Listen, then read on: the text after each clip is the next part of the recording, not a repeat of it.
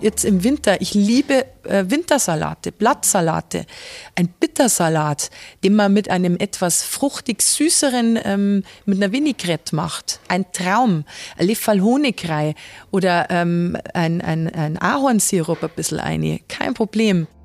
Bei Franziska Schweiger dreht sich fast alles ums Kochen und Backen, beruflich wie privat. Sie ist gelernte Konditorin und mit dem Münchner Sternekoch Andi Schweiger verheiratet. Seit 18 Jahren leben und arbeiten die beiden zusammen. Zu Franzi und Andi Schweiger passt die Bezeichnung Power Couple.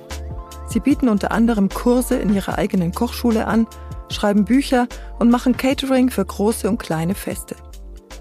Am Ende eines Jahres geht es rund bei den Schweigers. Trotzdem lässt es sich Franzi Schweiger als Mutter nicht nehmen, zu Hause mit dem kleinen Sohn Nougatrauten und Wiener Herzen zu backen. Eine Erkältung ist ihr auf die Stimme geschlagen was so gar nicht zu ihr passen will, weil sie immer bereitwillig und lustig erzählt. Zum Beispiel, was sie Feines für Weihnachten und Silvester vorschlägt und wie sie ihre vielen Aufgaben unter einen Hut bringt. Mein Name ist Sabine Buchwald. Lassen Sie sich mitreißen von Franzi Schweigers Leidenschaft fürs Essen. Hallo Franzi Schweiger. Hallo Sabine Christi. Wir sind hier in eurer Kochschule in der Schweiger Hoch 2 in den Katakomben des Hofbräukellers genau. im zweiten Untergeschoss. Genau, wir sind ein bisschen versteckt im Hofbräukeller, aber ja, wenn man mal bei uns war, dann finden wir uns immer wieder.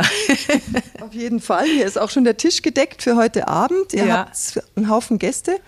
Genau, wir haben heute eine schöne Weihnachtsfeier. Wir haben heute 45 Personen. Jetzt gehören noch ähm, sieben Tische, muss ich nur eindecken. Aber jetzt möchte ich erst mit dir ratschen. Genau. Und dann kommt nochmal die richtige Arbeit. genau, dann, dann wird los. gekocht. Franzi, du bist Kondi gelernte Konditorin. Aber das ist nicht alles. Du machst sehr viel mehr mittlerweile. Genau. Also ich habe eine klassische äh, Lehre als Konditorin absolviert in Rosenheim in einem Familienbetrieb und bin dann auch kleiner München eigentlich abkauen. Ich wollte einfach raus in die Welt, wollte ganz viel lernen, sehen und alles erkundschaften, was die süße Ecke des Lebens so zu bieten hat. Ich wollte ursprünglich nach Paris äh, in der Konfesserie und so weiter. Ich wollte die Macarons von Le Duré kennenlernen, aber irgendwie ja, die Liebe hat mich dann in München gehalten. Die Liebe, die Liebe zu Andi. Genau. Mein Mann, äh, den habe ich 2005 kennengelernt und dann ist alles ziemlich schnell bei uns gegangen.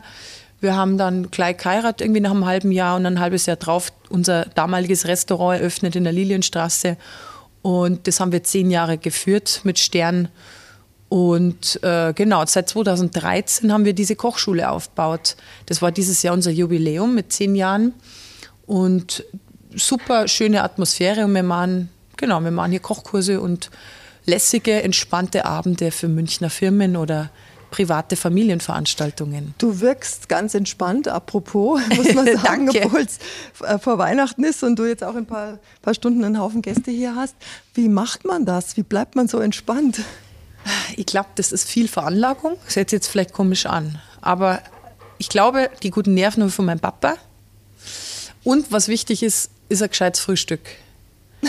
Um die Nerven wirklich auch ein bisschen zu zu versorgen mit Energie und äh, generell, dass man halt einfach fit ist. Das ist schon wichtig im Winter jetzt.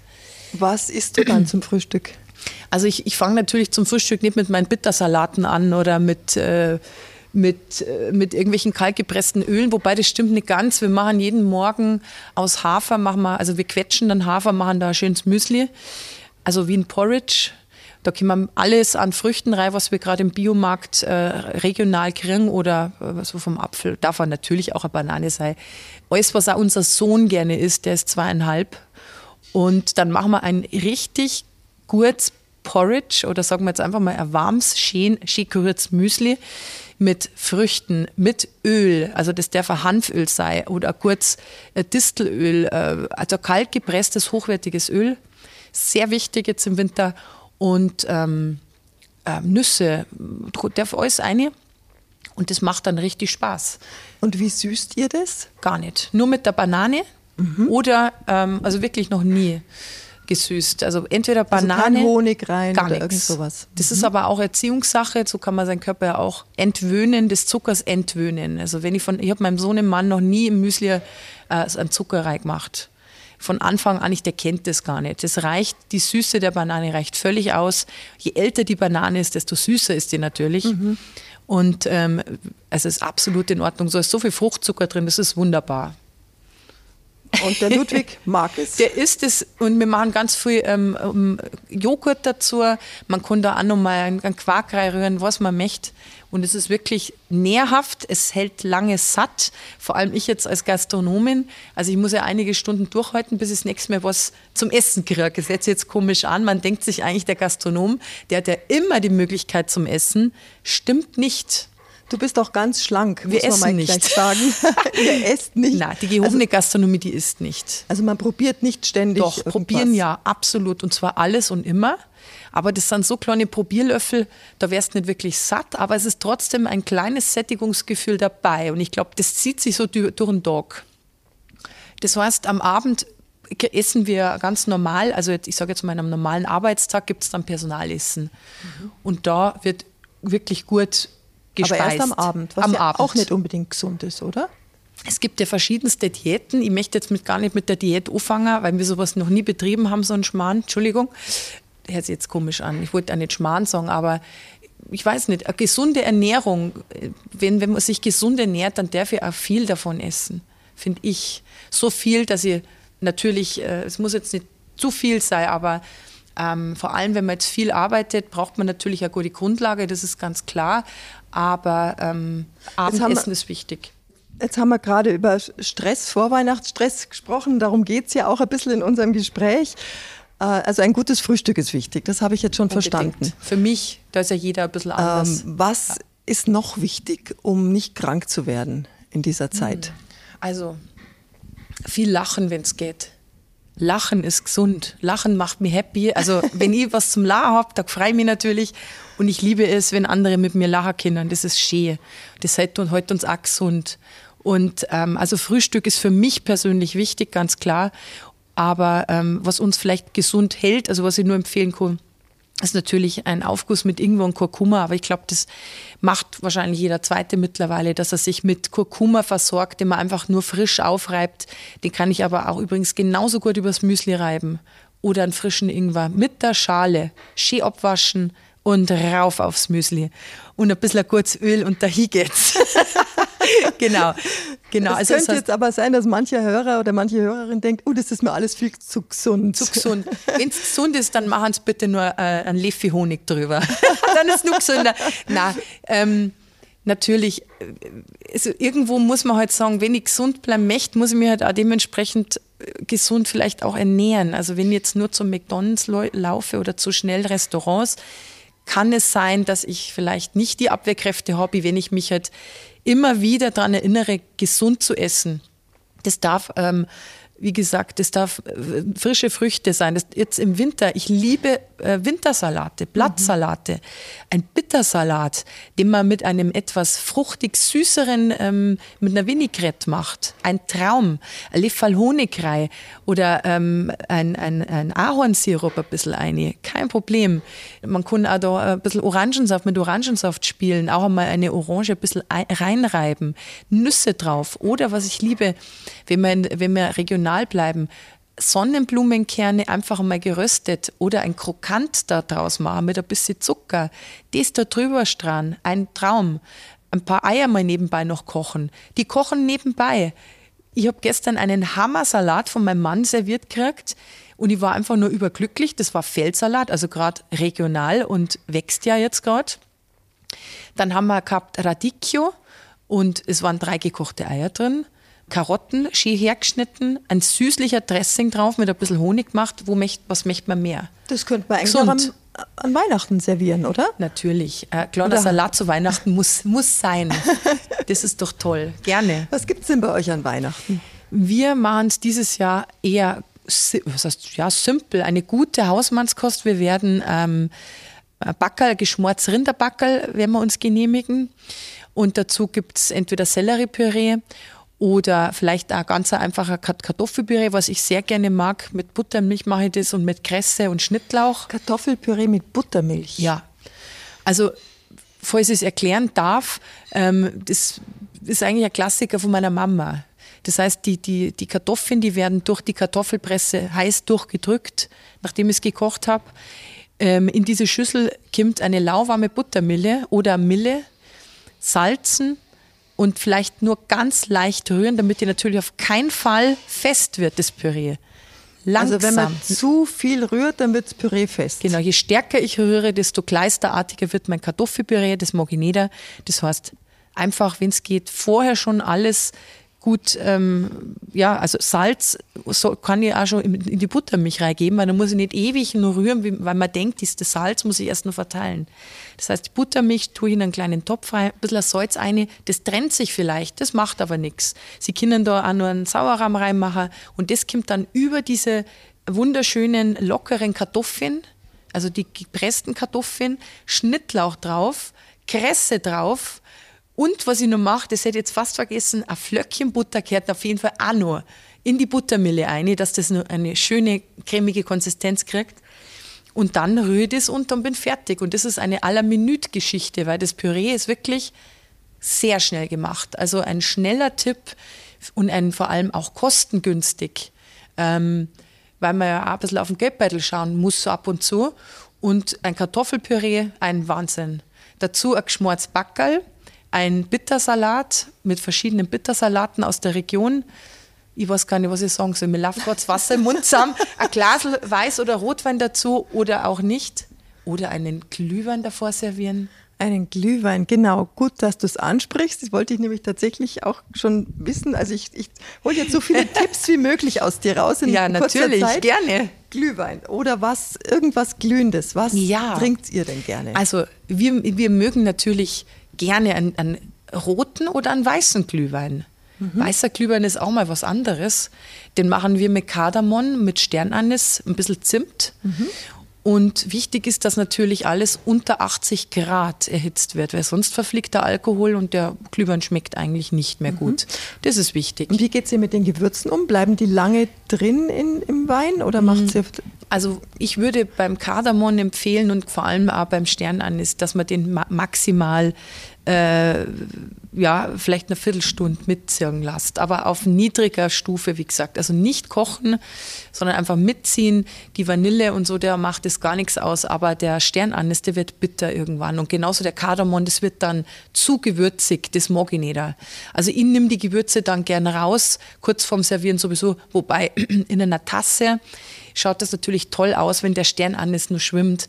Man kann da auch dann nur mit Orange äh, ein bisschen arbeiten. Also ich lasse dann auch gerne noch eine Orange mitziehen. Das macht dann ganz einen tollen Geschmack. Oder wenn man es mal ausprobieren möchte, Hot Apple Cider, also Apfelcidre, den man in der Flasche hat, der dann Kron, meistens ein Kronkorken oben drauf. Den mit naturtrüben Apfelsaft, zwei, drei Löffel Honig allerdings, ähm, Vanille und Kardamom würde ich den dann auch nochmal so auf 75 Grad sieden lassen, nicht kochen.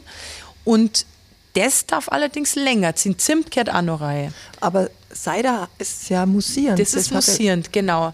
Und da ist es interessant, also je spritziger ich dieses Getränk haben möchte, desto ähm, ja, kann ich da dann also das ein bisschen ausbalancieren lassen, indem dass ich entweder zum Schluss noch einen Schuss von dem Cidre noch extra dazu gebe Wobei ich muss sagen, was, was, also ich mache normalerweise so, eine Flasche Citre mit einer Flasche naturtrüben Apfelsaft und den Gewürzen mit zwei, drei Esslöffel Honig einmal schön nicht köcheln, sondern sieden lassen.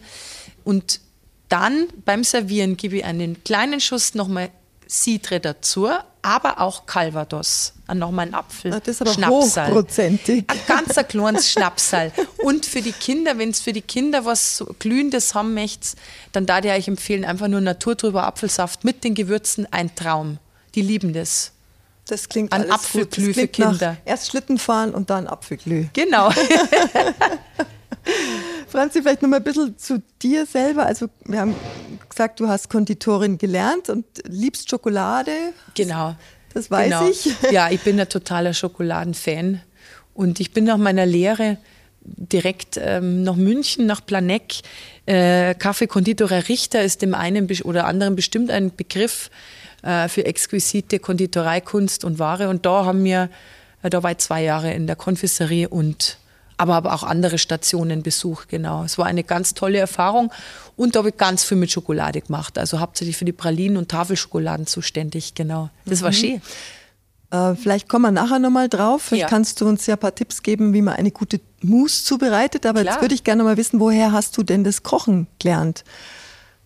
Also richtig kochen tut ja mein Mann. Ich habe einen Sternekoch daheim. Das heißt, das ist schon mal Wow, das ist schon mal wirklich ein Luxus, muss man, muss man ehrlich mal sagen. Und der kocht und aber auch. Der kocht auch. Der kocht Hause. auch wirklich viel. Und ich bin eigentlich der Beikoch. Also ich bin der Lehrling. Ich bin der Zauberlehrling. Der steht gern dabei. Der schaut einem ab und zu vielleicht was ab.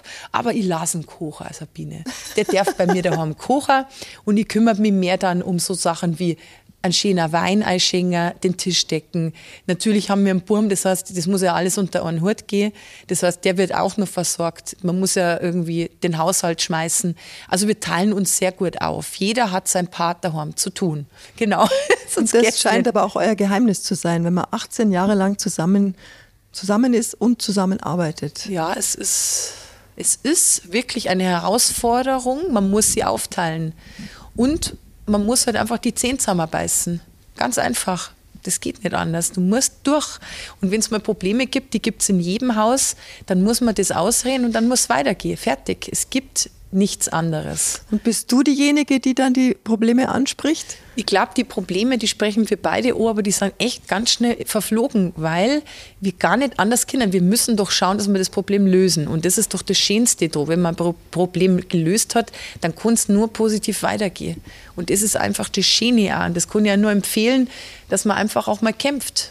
Oder auch wenn es nur bei so euch Probleme, wenn es kracht? Mal, wenn es kracht, was ist das? Mal, ich glaube, das ist dann nur so, wie wir beide sehr müde sind. Man muss sich vorstellen, wir sind ja Abendgastronomen. Wir haben kein Mittagsgeschäft, sondern am Abend stehen wir bei uns in unserer Location. Bedeutet, wenn die Gäste um 1.20 Uhr noch einen Gin Tonic wollen, dann kriegen die den auch. Und wir kommen einfach spät ins Bett. Ähm, mein Sohnemann ist ja bei meinen Eltern, das heißt, das ist kein Problem. Da haben wir auch wirklich ein gutes Gefühl, dass wir so später in der Arbeit stehen können. Aber ich möchte nur damit sagen, wenn wir beide zwischen drei und vier ins Bett kommen, da muss man sich vorstellen, man muss ja morgens an Ludwig, unseren Sohn, der möchte ja nicht um acht aufstehen, sondern der steht halt um sechs auf oder um sieben. Das muss alles irgendwie funktionieren. Und da könnten mal Reibereien entstehen. Ähm, wo man halt dann einfach am Limit ist, weil man sagt, wow, ich habe ja gar nicht geschlafen. Und wer bin steht dann mit ihm auf? Meistens mein Mo, der springt wirklich aus dem Bett. Es kommt dann drauf Respekt. Ja, der Andi ist Wahnsinn, was das betrifft. Die zwei, die, die möchten, also die bauen dann mit Duplo ganz viele tolle Sachen. Ich höre es dann immer auch beim Duplo-Spulen, ich bin dann auch, aber ich brauche mindestens 20 Minuten länger.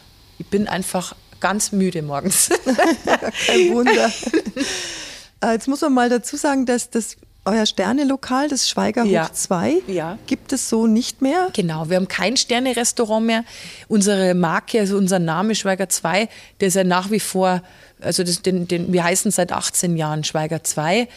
Schweiger 2, weil es zwei Schweigers gibt, dann Andi und mich. Mhm. Und ähm, genau, wir machen seit 2013 neben, nebenbei diese Kochschule neben unserem Sterne-Restaurant, das wir aber 2017 dann geschlossen haben. Genau.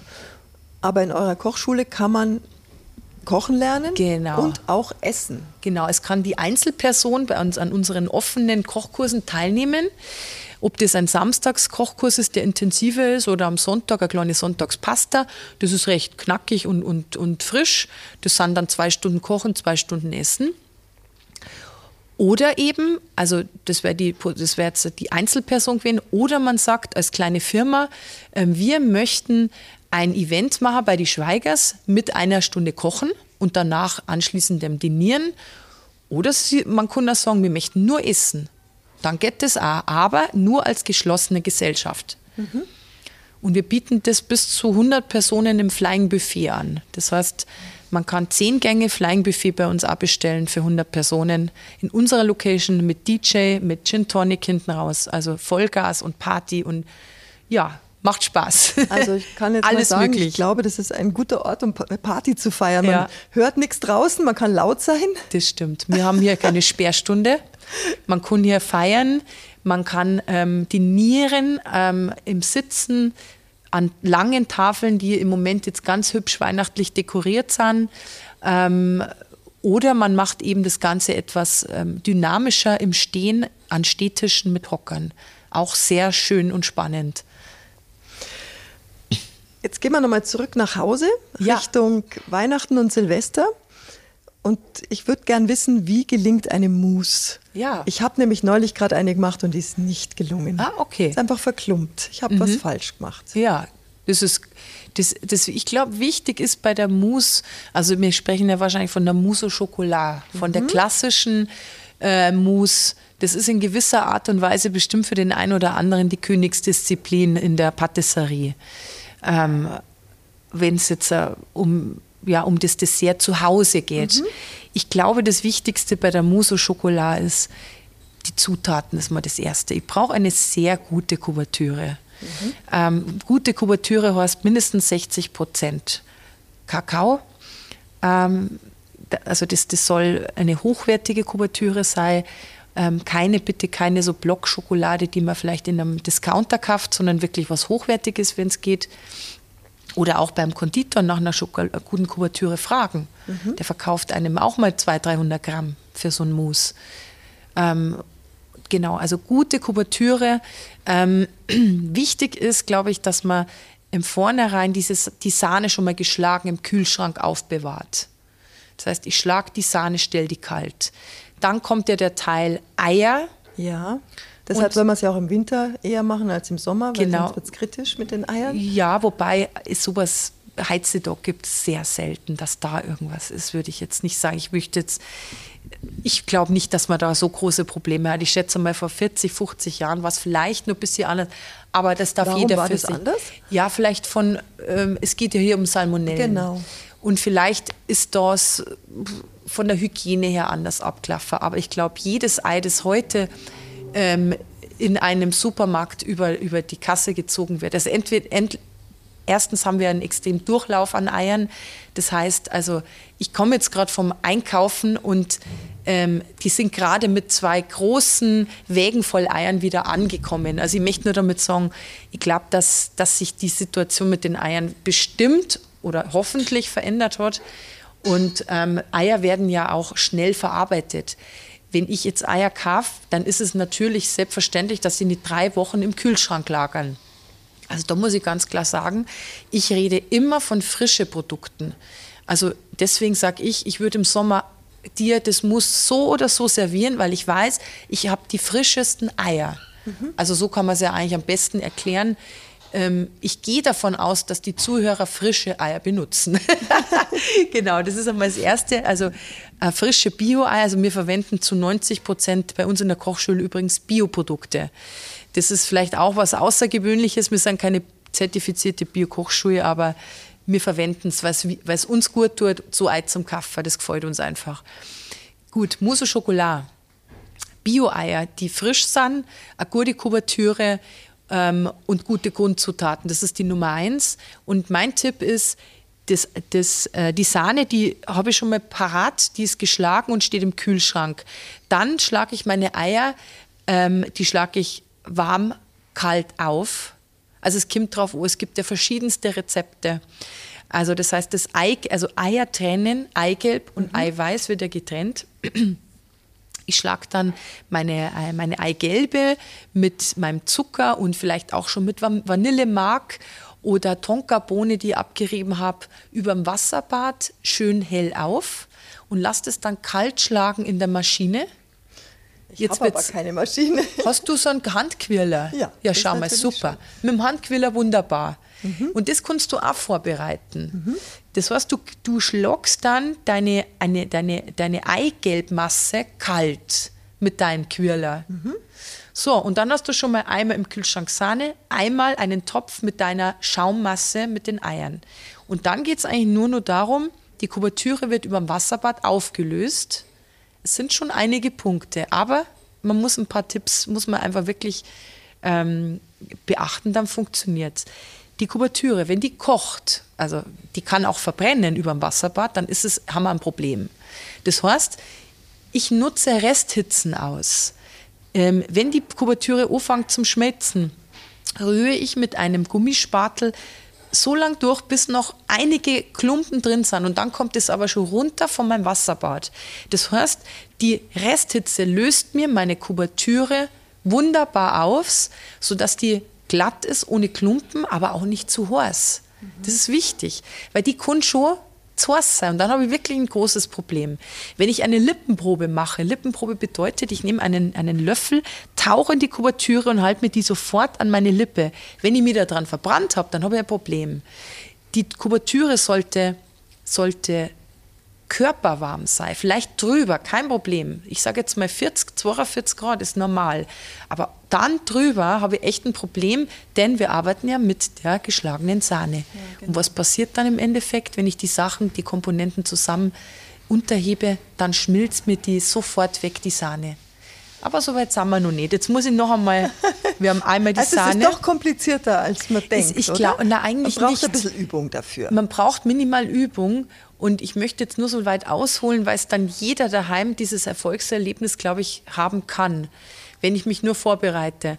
Im Endeffekt, wenn, das, wenn die Kuvertüre auf der Seite steht, habe ich einen Topf Sahne, das Ei gelb geschlagen und meine aufgelöste Kuvertüre. Und jetzt kommt der letzte und wichtige Teil.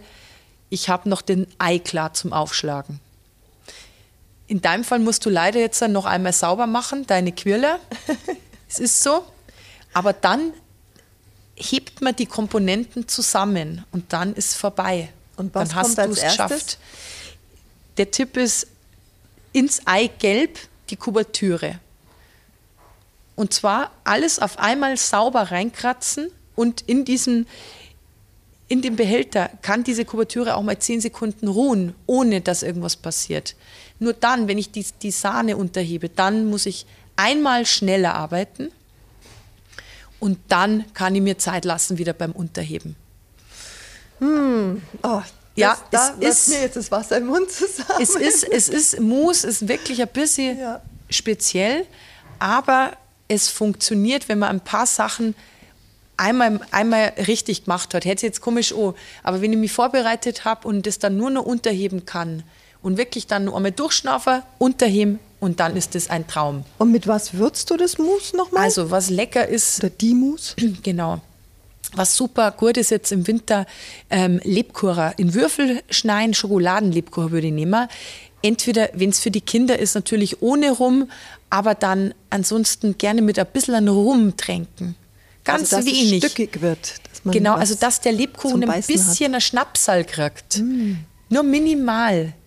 Das schmeckt schon mal ganz gut. Oder schon von vornherein in die Eigelbmasse ein Zimt mit, mit aufschlagen, dass das über dem Wasserbad zimtig ist. Also dass man da einen leckeren weihnachtlichen Geschmack hat. Oder natürlich Spekulatius.